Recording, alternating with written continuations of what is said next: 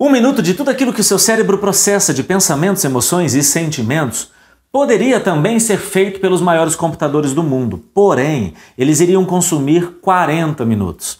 Aquilo que você gasta de energia em um minuto para processar pensamentos, emoções e sentimentos, o seu cérebro faz assim, os computadores precisariam de 40 minutos.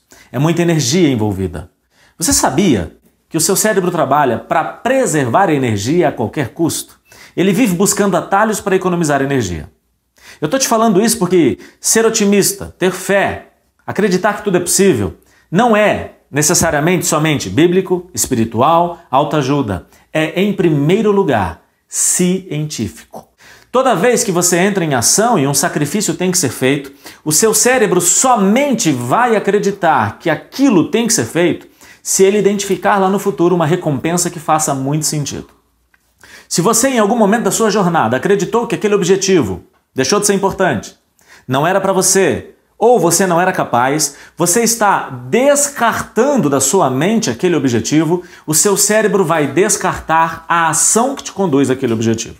Por quê? Porque quando ele identifica que não há mais sentido, ou você não é capaz, ou aquilo não é possível para você, ele simplesmente agora tira a sua atenção daquela ação e te conduz para uma outra ação. Qual o objetivo disso? preservar energia. Essa escolha do seu cérebro em tirar você do foco e colocar em uma outra ação é definitivamente uma escolha inteligente, uma escolha programada por você quando você deixou de acreditar em você, quando você deixou de acreditar que aquilo fazia sentido para você, quando você deixou de acreditar que aquilo era possível. A Bíblia diz: tudo é possível ao que crê. Esse versículo bíblico explica cientificamente tudo que eu falei agora. Acredite, crie sentido. Mostre para você que aquilo é possível. Acredite na recompensa. Na Bíblia tem uma história de uma pessoa chamada Davi que enfrentou um gigante chamado Golias. Antes dele enfrentar Golias, ele perguntou várias vezes: O que eu ganho se eu enfrentar Golias? A sua motivação não era no ganho. Provavelmente o cérebro reconheceu a recompensa para encontrar sentido no sacrifício.